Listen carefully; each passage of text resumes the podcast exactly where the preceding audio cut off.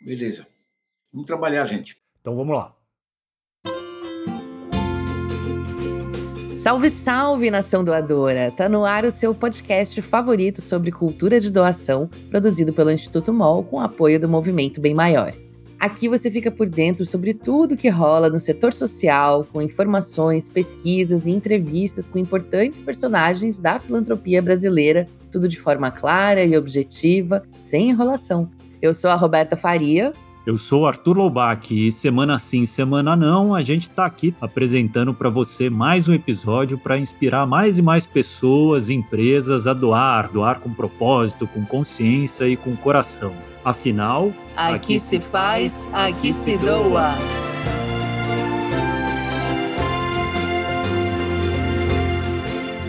Olá, estamos de volta e no episódio de hoje quem nos acompanha é o economista Ladislau Dalbor, uma figura importantíssima na história do nosso país.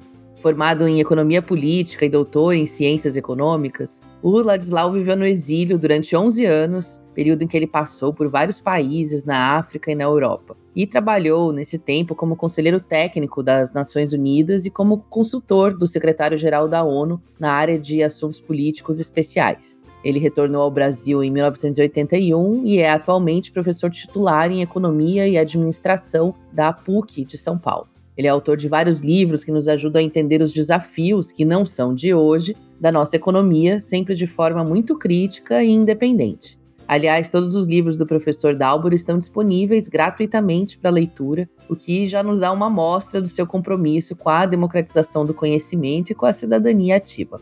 Mas antes da gente chamar esse convidado super especial, vamos falar mais do tema desse episódio. Você já ouviu falar na expressão eat the rich? Em português seria algo como coma ou devore os ricos. Ela vem de uma frase que é atribuída ao filósofo Jean-Jacques Rousseau em 1773, em um discurso do presidente da Comuna de Paris, Pierre Gaspard Chomet. Segundo ele, Rousseau teria dito, abre aspas, quando o povo não tiver mais o que comer, comerá os ricos. Fecha aspas. A expressão sobreviveu ao tempo e ganhou o mundo. Entre o final dos anos 80 e o começo dos anos 90, ela até virou título de filme música de bandas como Aerosmith e Motorhead.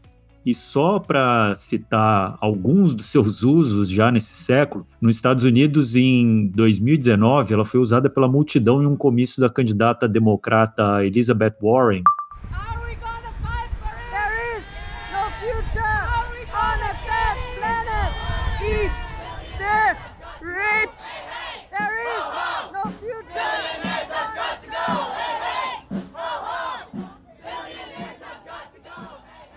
Na África do Sul, dois anos depois, a frase Coma os ricos foi usada pelo Partido da Terra como slogan de campanha para as eleições do governo local. E como não poderia deixar de ser, a expressão também virou tendência nas redes sociais. No TikTok, posts com a hashtag EatTheRich somam mais de 845 milhões de visualizações. Bom, não é de hoje que a vida dos ricos e famosos é alvo de muita curiosidade, inclusive curiosidade mórbida, cercada de críticas, quase uma torcidinha para as coisas darem errado. Vem de muito antes do sucesso de reality shows como Keep It Up with the Kardashians, né? O, acompanhando as famosas irmãs que mostram sua vida de luxo nos Estados Unidos e cresceu bastante no decorrer das últimas décadas, justamente sob a influência da proliferação de programas, reality shows como esse, e claro, do exibicionismo que a gente contempla nas redes sociais. Afinal, o luxo sempre foi alvo de muito desejo. E junto com a explosão de influenciadores digitais e a disseminação dessa ideia de meritocracia, de que quem quer consegue, quem quer pode chegar lá e ficar rico, um fenômeno mais recente é o dos chamados fãs de bilionários. Elon Musk, você deveria ser o imperador da Terra. Essas pessoas são constrangedoras, mas elas são muitas. São pessoas de menor poder aquisitivo, de renda menor, que se encantam pela trajetória individual de um empreendedor, uma empreendedora, um empresário, herdeiro, enfim, que conseguiu ganhar muito dinheiro e que usam as suas redes sociais para seguir e defender os seus, abre aspas, ídolos do mercado. Um exemplo bem conhecido é o caso do Elon Musk, CEO da Tesla, fundador da SpaceX e o mais novo proprietário do Twitter, que é também hoje a segunda pessoa mais rica do planeta e conquistou fãs em todo o mundo com as suas ações empreendedoras. Ele volta e meia anuncia alguma doação para projetos sociais, mas os valores divulgados, além de representarem uma fatia bem pequenininha do bolo do seu imenso patrimônio, não coincidem com o que efetivamente vai para a filantropia. Sem contar que os beneficiários dessa generosidade também são um mistério. Mas o que não falta é gente defendendo Elon Musk, tanto quanto tem gente atacando ele nas redes por esses e outros motivos. Embora os fãs de bilionários, e vale dizer aqui que a gente não vai analisar o que passa pela cabeça das pessoas porque eles viraram isso, se estiver buscando isso, talvez pode ir lá no Floating Vibes ou algum desses podcasts aí de psicanálise, alguma coisa assim.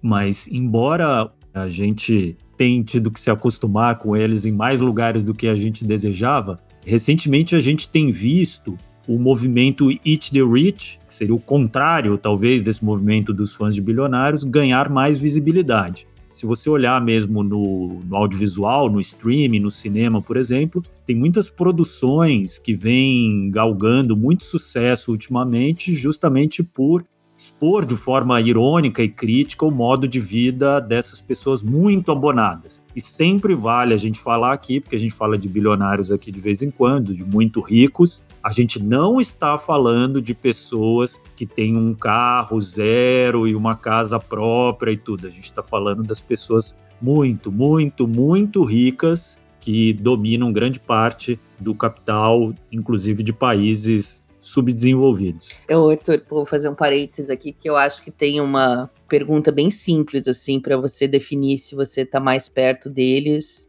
ou do povo, que é: se você parar de trabalhar amanhã, você vai manter o seu padrão de vida e o padrão dos seus filhos e netos pelo resto da vida? Sim ou não? Se você respondeu não, é porque você é pobre. Enfim, se você ainda precisa trabalhar e essa liberdade financeira por gerações não é algo que contempla a sua vida, é porque você é pobre, mesmo que você seja um pobre premium, um pouco menos pobre, mas você ainda está mais perto do povo do que dos multimilionários e bilionários.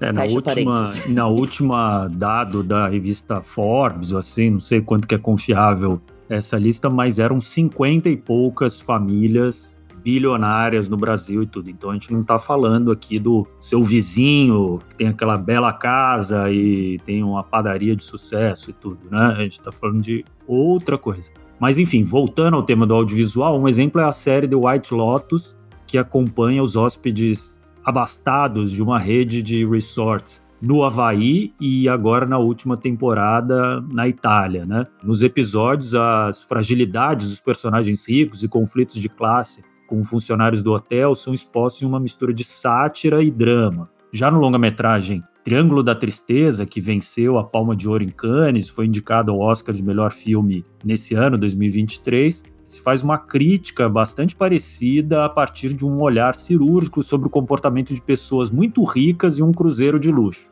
Após ser atacado por piratas, o navio naufraga e os poucos sobreviventes se veem obrigados a obedecer a uma empregada da embarcação. Bem interessante. E tem outros, né? Como Parasita, que também o coreano. Succession. É, a série Succession do, na HBO. Enfim, tem muitas produções interessantes. Vamos deixar as dicas aí depois no post. Enfim, será que isso vai ser o fim do fã de bilionário? E qual o impacto desse mau humor diante dos ricos para a filantropia. Os mais ricos eles se beneficiam né, de mecanismos que, de certo modo, perpetuam né, essa condição da desigualdade como um todo e, dentro da desigualdade, também um cenário de pobreza. Esse é o Jefferson Nascimento, coordenador de pesquisa e incidência em justiça social e econômica da Oxfam Brasil. Eu entrevistei ele no episódio 75 né, da temporada anterior falando sobre taxação de grandes fortunas. Se você não ouviu ainda, anota aí e ouve na sequência. É um papo bem interessante um tema muito recorrente que logo, logo a gente deve voltar aqui, porque enquanto a pauta não for tocada em frente, a gente vai ficar aqui botando o dedo nessa ferida. Um novo relatório lançado pela organização Oxfam Brasil, por ocasião do Fórum Econômico de Davos, né, o Fórum Econômico Mundial, nesse ano, indicou que pela primeira vez em 30 anos, a riqueza extrema e a pobreza extrema cresceram simultaneamente. Ou seja, foi aquele triste fim que o cancioneiro popular brasileiro já previa, que é o de cima sobe e o de baixo desce. Né? E com tanta desigualdade, a gente coloca os bilionários no divã e pergunta: doar é suficiente? E eu acrescento aqui uma questão que se você que está ouvindo é um bilionário, herdeiro, está incomodado com esse papo, é o seguinte: a gente está falando aqui de pessoas que têm uma, uma relação negativa com o dinheiro e principalmente nessa intersecção entre dinheiro e causas sociais, desenvolvimento social. Se você está seguro sobre a sua posição, sobre o que você tem feito, toque em frente. Mas ainda assim, essa questão é muito problemática para muita gente, gera efeitos muito negativos na sociedade. Não é por si só um problema uma pessoa trabalhar, acumular dinheiro, ter um patrimônio. A grande questão é o que se faz com isso, qual é a sua proposta em relação ao mundo depois de fazer isso, né? A gente está falando aqui menos de valores e mais de posicionamento. Tá? E para refletir um pouco sobre esse e outros temas, a gente convidou o professor economista Ladislau Dalbor, uma grande figura, foi meu professor, tenho uma grande admiração por ele, gosto muito de ler tudo que ele produz e ele tem uma produção profícua, mesmo depois dos 80 anos. Se fosse um país um pouco mais civilizado, seria esse tipo de economista que a gente estaria mais interessado e não no Paulo Guedes. É, eu bati um papo muito legal com ele a gente vai ouvir agora. Professor, muito obrigado por estar aqui conosco. É uma honra, sou muito fã do seu trabalho. Inclusive, já tive aula com o senhor há uns tantos anos atrás, já li umas tantas coisas que o senhor já publicou. E eu queria já começar aqui com uma provocação bem incisiva para a gente não ficar andando pelas bordas, né? O senhor, provavelmente, assim como eu, já ouviu muitos super ricos. E vamos só abrir um parênteses aqui para falar que quando a gente está falando de super rico aqui, a gente não está falando de alguém que tem uma casa ou um carro legal ou que viaja de vez em quando foi uma vez para Disney, foi para praia e tudo. A gente está falando de gente aqui que tem dinheiro suficiente aqui para bancar umas tantas gerações aqui sem trabalhar, né? Enfim, o senhor já deve ter visto muita gente dessa turma lamentando a pobreza no Brasil e se dissociando completamente desse cenário, ou seja, dissociando a acumulação lá no topo da pirâmide com a falta de dinheiro, emprego e tudo mais na base da mesma pirâmide.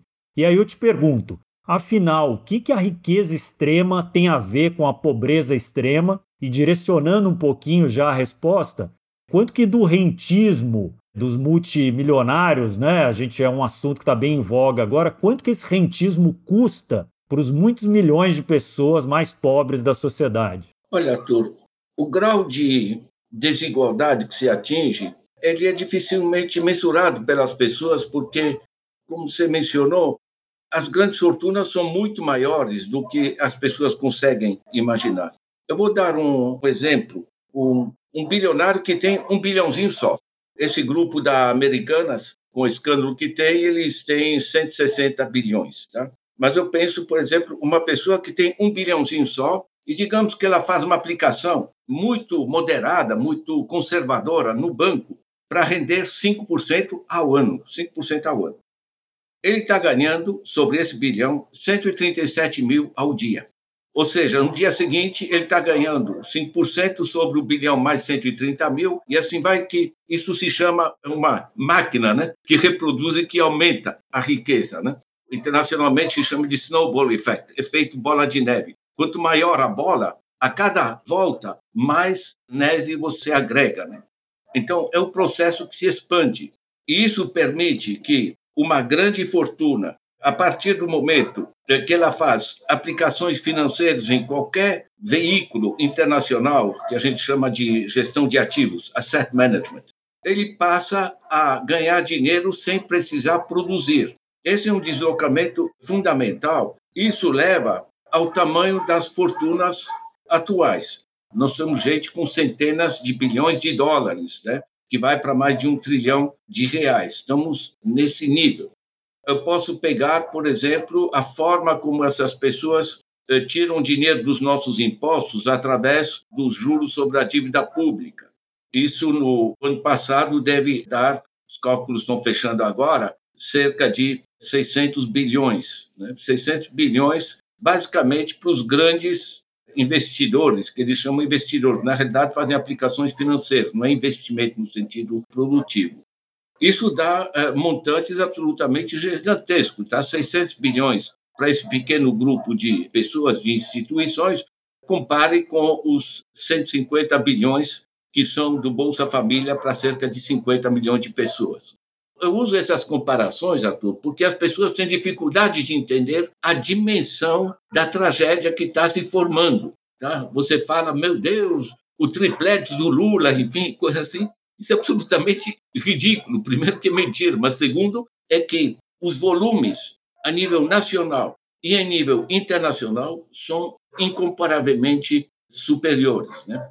Agora, essa dinâmica, eu volto a dizer, é essencial entender que são fortunas que não são baseadas em produção.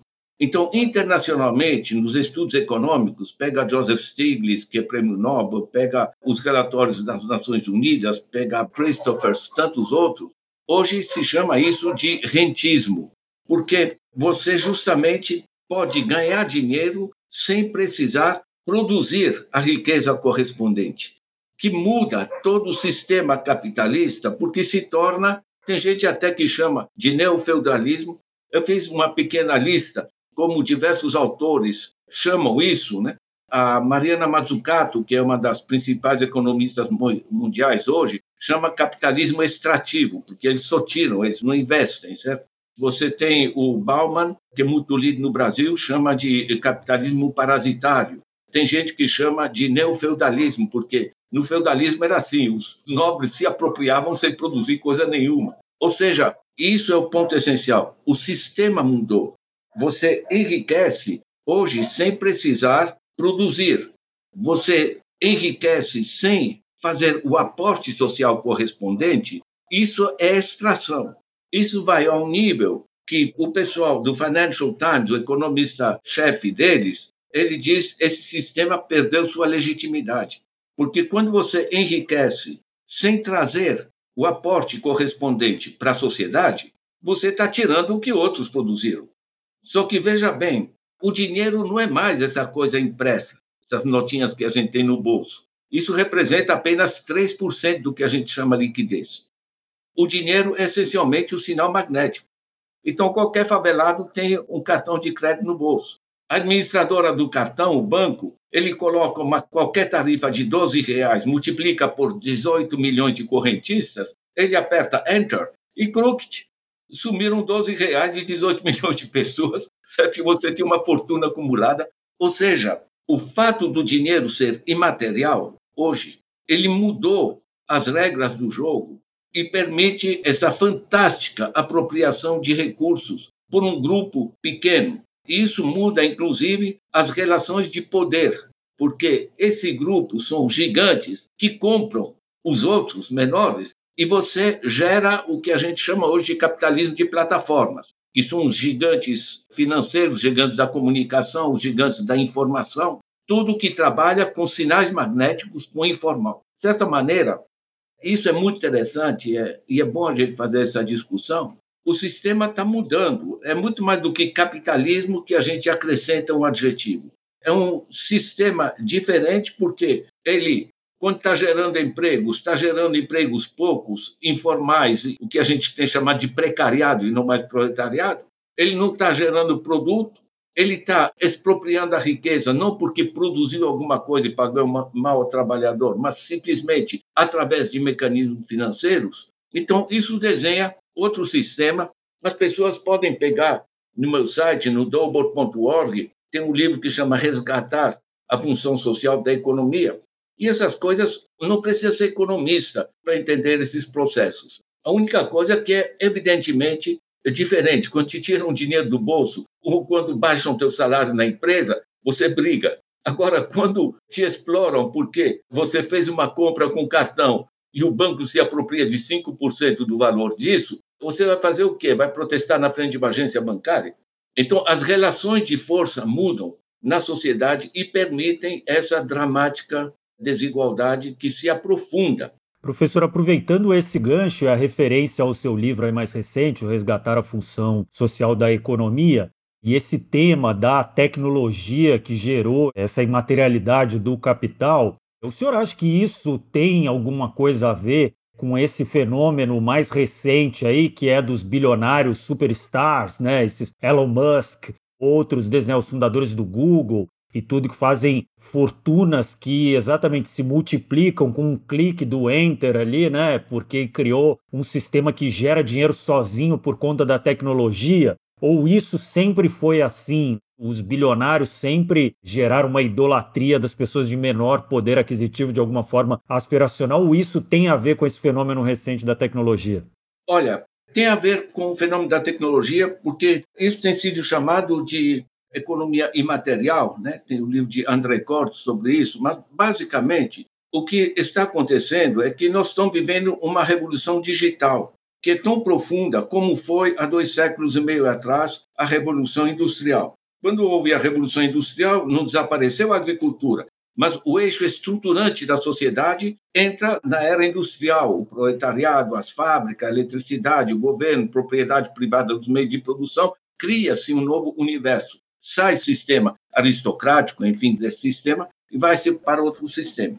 O que a gente está vivendo hoje, com a revolução digital, é, a meu ver, uma revolução tão profunda como foi a revolução industrial em seu tempo, tá? Porque muda as regras do jogo. O fato de, por exemplo, ter a conectividade, está todo mundo conectado, enfim, todo mundo é um exagero. Nós temos no Brasil apenas um terço está bem conectado e temos um terço lá embaixo que está simplesmente sem conexão. É só pegar os trabalhos do Comitê Gestor da Internet, é um drama esse atraso do Brasil. Mas, basicamente, quando todo mundo está conectado, a apropriação de recursos se torna diferente. Então, do momento que o dinheiro é imaterial, apenas um sinal magnético, e está todo mundo conectado através do cartão que tem no bolso, do celular ou o que seja, você passa a ter algoritmos de apropriação de recursos que são radicalmente diferentes. Aproveitando já um pouco esse gancho, aqui no começo do episódio,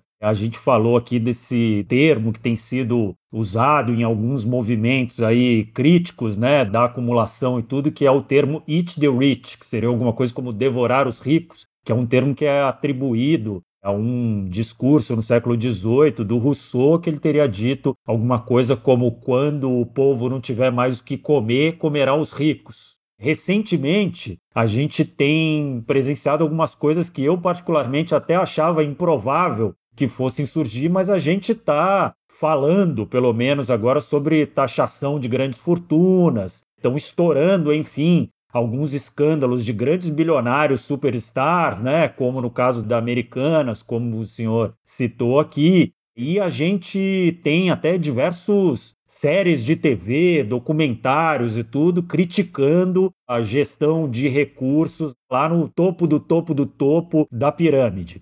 Minha pergunta é: chegou a hora do banquete? Chegou a hora de a gente começar a devorar os ricos? A comida acabou, eles vão ter que ir para a mesa?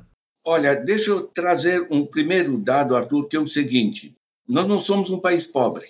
Eu trabalhei pelas Nações Unidas organizando sistemas econômicos em países da Ásia, da África, em particular sete anos na África, né? E eu trabalhei em países onde você tinha que tirar leite de pedra, porque o colonialismo deixou a terra arrasada. Então, o problema é realmente a ausência de recursos. No Brasil, não. Porque se você pega o PIB do Brasil desse ano passado, arredondando, são 10 trilhões. 10 trilhões divididos pela população, 215 milhões, são os bens e serviços produzidos no ano, o PIB. Isso dá 15 mil reais por mês por família de quatro pessoas. Hoje a gente produz, dá 15 mil reais por mês por família de quatro pessoas. Ou seja, é só reduzir muito moderadamente a desigualdade para assegurar a todos uma vida digna e confortável. O mesmo raciocínio está sendo feito no plano global. O PIB mundial, no ano passado, atinge cerca de 100 trilhões de dólares. Você divide pela população mundial, 8 bilhões, isso dá 4.200 dólares por mês por família de quatro pessoas. o que dá mais ou menos um pouco mais de 20 mil reais por mês por família de quatro pessoas. De certa maneira, o mundo atingiu um nível de prosperidade que não é porque é capitalista ou coisa do gênero. O que transformou o universo nos últimos séculos é tecnologia.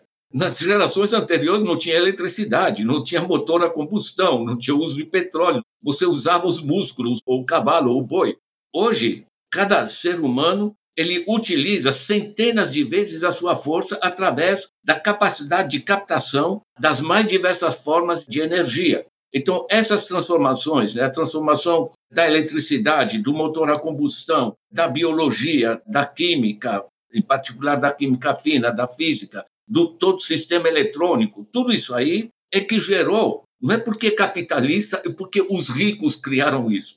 Isso aqui é merecimento de empréstimo. Entende? Eles dizem: olha, como nós somos bons, nós estamos criando esse mundo, essa prosperidade. Hoje eles estão drenando isso. Então, eu tenho perfeita simpatia pelo produtor de sapato, que nos anos 60 ou 70 do século passado produzia sapato, brigava porque estava explorando os trabalhadores, mas bem ou mal se fazia greve, se brigava, e, mas gerava emprego, gerava produto e pagava imposto. Esse sistema é simplesmente está saindo de cena. Ele continua em pequenos produtores, na padaria, que é o último, enfim, tem um conjunto. Só que os grandes grupos, as chamadas plataformas, né, plataformas financeiras, plataformas de comunicação, de informação e de comercialização de informações privadas, né, grande sistema planetário que se gerou, ele é simplesmente descontrolado. Agora, a ideia da taxação que você levanta é extremamente importante. E não é só por causa de justiça, digamos assim. É porque se um cara está ganhando um monte de dinheiro sem produzir nada, apenas comprando, eles conseguiram empurrar o Guedes e o Bolsonaro para passar o preço do petróleo, chamado PPI, a preços internacionais, que não tem nenhum sentido, porque o petróleo é daqui da terra, né?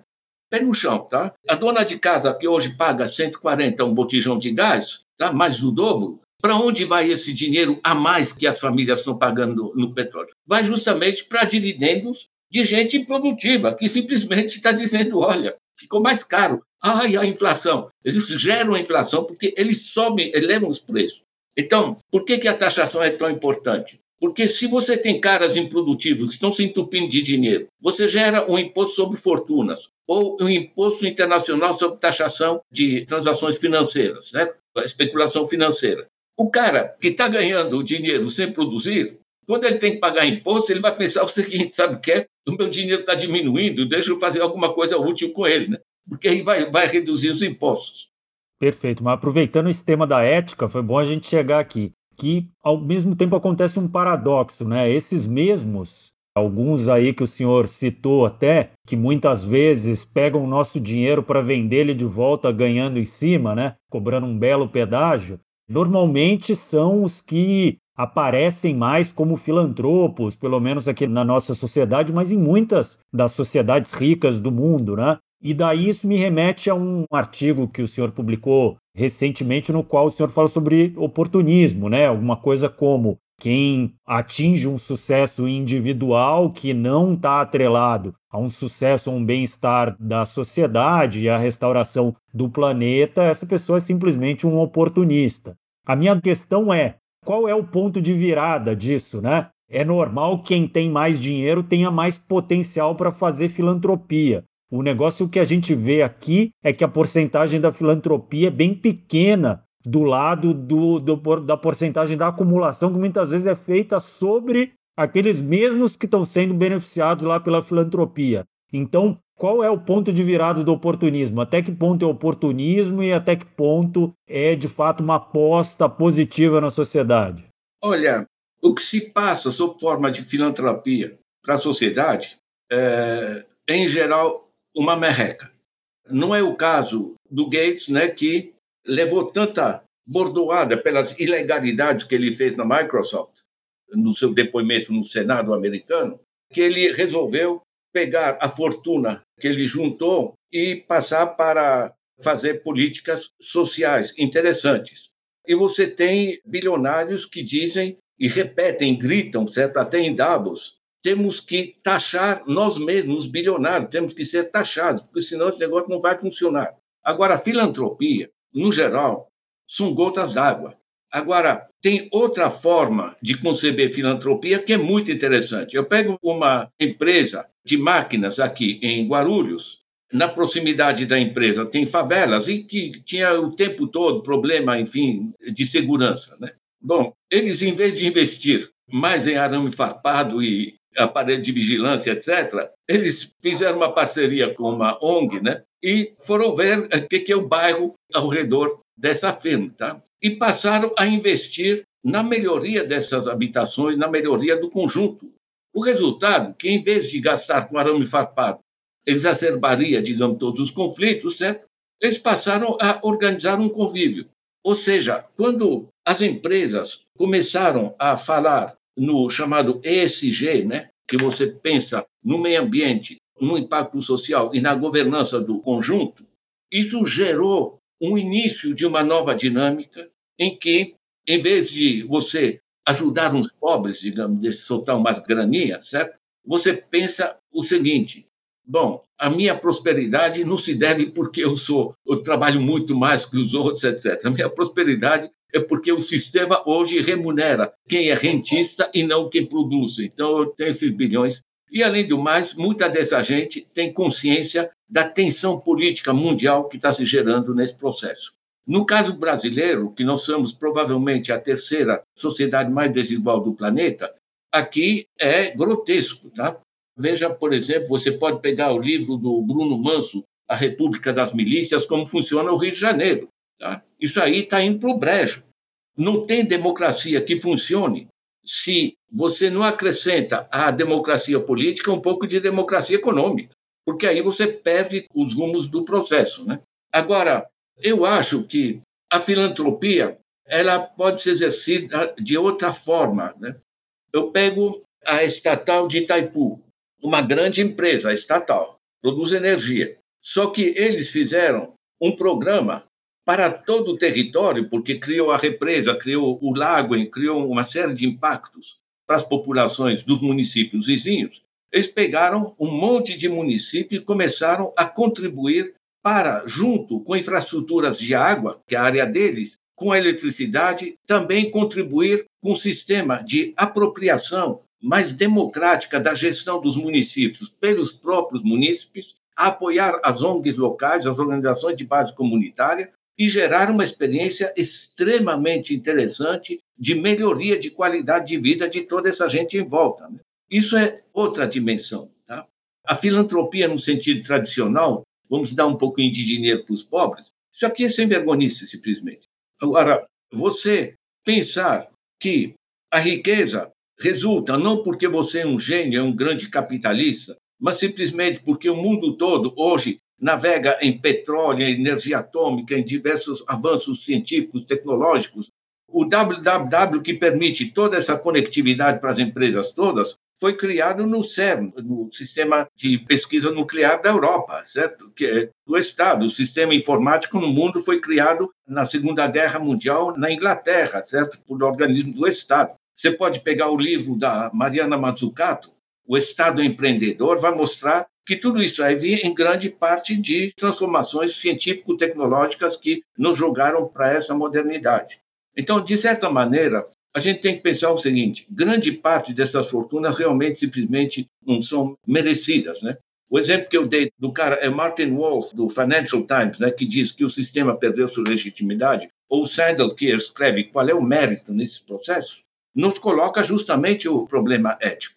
Ou seja, professor, para a gente terminar aqui, talvez com uma questão que a gente poderia ter começado com ela por ser a mais ampla e que talvez explique mais esse furdúncio todo e essa tragédia anunciada que a gente está vivendo, a gente começou aqui falando de devorar os ricos, mas na verdade, pelo que eu estou entendendo da fala do senhor, o senhor está dizendo que os super ricos que devoraram o Estado ou os estados, ou seja, os lugares onde eles mais prosperam, é onde o Estado abre mão da sua função? Olha, estamos nessa situação precisamente. E mais, isso leva não só a esses bilionários fazerem o que querem porque se apropriaram do próprio Estado, mas leva a toda uma gama de gente que poderia contribuir para a evolução produtiva dos países a aplicar, fazer aplicações financeiras. Você pega qualquer empresário há 50 anos atrás, ele tendo um dinheiro, uma poupança grande, ele pensaria: vou abrir uma empresa, vou produzir isso ou aquilo. Hoje, ele olha, bom, sabe o que? Eu posso aplicar em títulos do governo, risco zero, esforço zero, eu ponho meu dinheiro, paga 13,75, eu tiro a inflação, sobra 8% líquido, sem risco, sem precisar produzir. Eu posso ir para Cancún descansar nas praias e meu dinheiro está dando 8%. Alguém paga isso? Claro, claro que alguém paga, né? É dos nossos impostos que vai pagar a praia dele em Cancún porque você compra título do governo, é um dreno sobre nossos impostos. E se ele compra título da Petrobras, esse dinheiro que a dona de casa paga mais no botijão de gás, ou o cara que vai encher o tanque de diesel ou de gasolina, tudo isso aqui que ele paga mais vai para esses caras, porque você privatizou. Ou seja, você criou um sistema de dreno que não só tem os bilionários, mas que à volta dele gerou um conjunto de gente que faz aplicações financeiras e se acha o máximo, porque, olha, eu fui esperto, eu vendi aquelas ações daquela empresa, mas eu comprei da Vale porque isso aqui está rendendo. E os caras que administram a Vale do Rio Doce, né, os acionistas, dizem, meu amigo, realmente o pessoal que sofreu aí o desastre de Mariana, bom, mas nossos advogados são bons, a gente vai empurrar isso mais três ou quatro anos, enquanto isso o dinheiro está rendendo. Bom, as famílias, claro, estão passando fome, mas enfim, é um, é um problema, enfim. Há muita pobreza no mundo, o mundo é assim. Na realidade, isso aqui é de uma sem-vergonhice, não só em termos éticos, mas também porque não funciona em termos econômicos, porque você paralisou o país. O último ano que a gente cresceu efetivamente foi 2013. A gente cresceu 3%. Durante os dois governos Lula e o primeiro governo Dilma, a gente cresceu em média 3,8% ao ano. Porque você colocava dinheiro na base da sociedade, isso gera demanda, essa demanda faz as empresas funcionar. Com o Temer e depois o Bolsonaro quebrando os direitos trabalhistas e com essa paralisia econômica, eu gosto muito de citar o que eu li da entrevista de um empresário no Estadão. Ele diz assim: realmente está mais barato eu contratar, mas para que, que eu vou contratar se eu não tenho para quem vender? Então, em termos éticos, é uma desgraça. Agora, em termos econômicos, é burrice, que você paralisou o país para entupir esses bilionários de lucros e dividendos que sequer pagam impostos. Olha, francamente, né, nós estamos no desafio de colocar o país nos trilhas de novo, sendo que, em grande parte, essas empresas financiaram a eleição de senadores e de deputados, né, de boa parte deles é uma guerra que temos pela frente. Nosso país não é um país pobre. Esse país tem excelentes cientistas e técnicos, temos recursos naturais realmente dos mais bem providos no planeta. Entende? Tem 33 milhões de pessoas passando fome, quando na última safra, 303 milhões de toneladas, dá 4 quilos por pessoa por dia, gente. Tem gente passando fome. Isso aqui é uma zona administrativa. Eu sei que zona não é um conceito econômico, né? Estou à procura de um termo melhor para dizer, mas é simplesmente escandaloso, tá? E aí não há filantropia que compense. Bom, professor, é não dá para dizer que está tudo muito bom, mas ainda assim muito feliz com a sua presença aqui uma forma da gente combater um pouco isso e devorar um pouquinho desse cenário absurdo é a gente falar um pouco sobre ele e jogar a verdade de forma crítica, né? E com isso a gente tentar andar um pouquinho para frente. Muito obrigado pela presença do senhor. Sempre que tiver uma nova publicação e tudo, sinta-se o espaço aberto aqui para vir falar sobre ela. Obrigado, Arthur. E aproveitem o meu site, né? Nós somos uma rede de professores, de economistas e de outras áreas que disponibilizam toda a produção científica online, porque é vital a gente ter mais gente compreendendo os desafios para a gente conseguir transformar.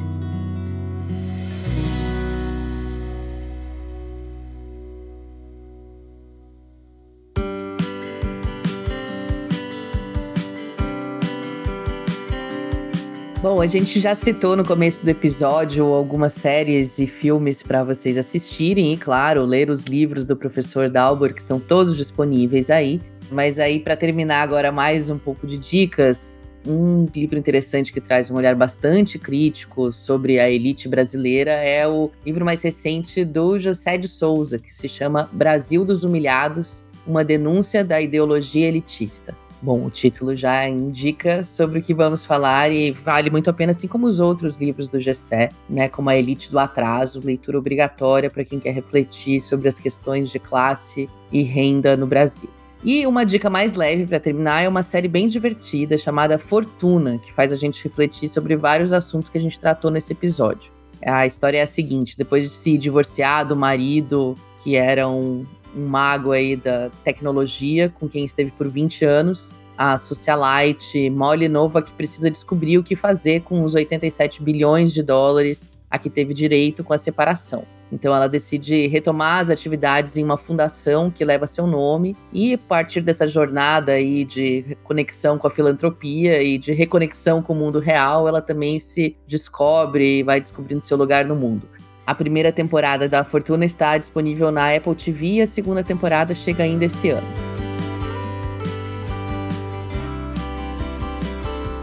Bom, em uns toquezinhos rápidos, é, vale a gente recomendar novamente os livros do Ladislau e outros economistas que fazem parte de um coletivo que ele lidera, que são disponíveis gratuitamente no site Dalbor, D-O-W-B-O-R.org, tem muito conteúdo legal. E nesse território semelhante, são figuras tem as suas conexões. Recomendo novamente o Eduardo Moreira, o Instituto Conhecimento Liberta, que ele toca ali também o GCE também é dessa turma, não por acaso, são, são pessoas que circulam nos mesmos territórios. E se vale indicar quem é do LinkedIn, eu indico o João Paulo Pacífico, nosso colega que admiramos muito.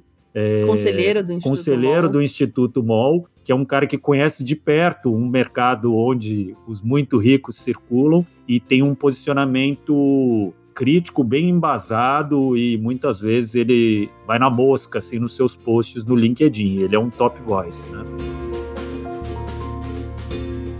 Acho que é isso por hoje, Heitor. Acho que é, né? A gente ouviu tanto que nem vamos falar mais o que dizer depois de ouvir toda essa entrevista. Então, por hoje é isso, pessoal. Mas o papo, como sempre, continua nas nossas redes sociais. Segue lá a gente no Instagram, o arroba Instituto Mol, e no LinkedIn. Esse podcast é uma produção do Instituto MOL, com apoio do Movimento Bem Maior. Esse episódio teve produção da Mônica Herculano e roteiro final e direção de Ana Ju Rodrigues e Vanessa Henriques. Mais arte da Glaucia Ribeiro, todas do Instituto MOL. A edição de som é do Bicho de Goiaba Podcasts. Até mais! Até mais!